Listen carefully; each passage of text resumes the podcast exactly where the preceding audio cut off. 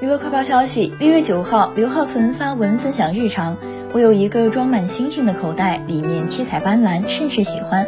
有一天，我想悄悄地把珍贵的它们带回海天一色的地方，在万物尚未发觉时，变成一只水生物与之畅游，在静谧的夜空下数一点月光作伴。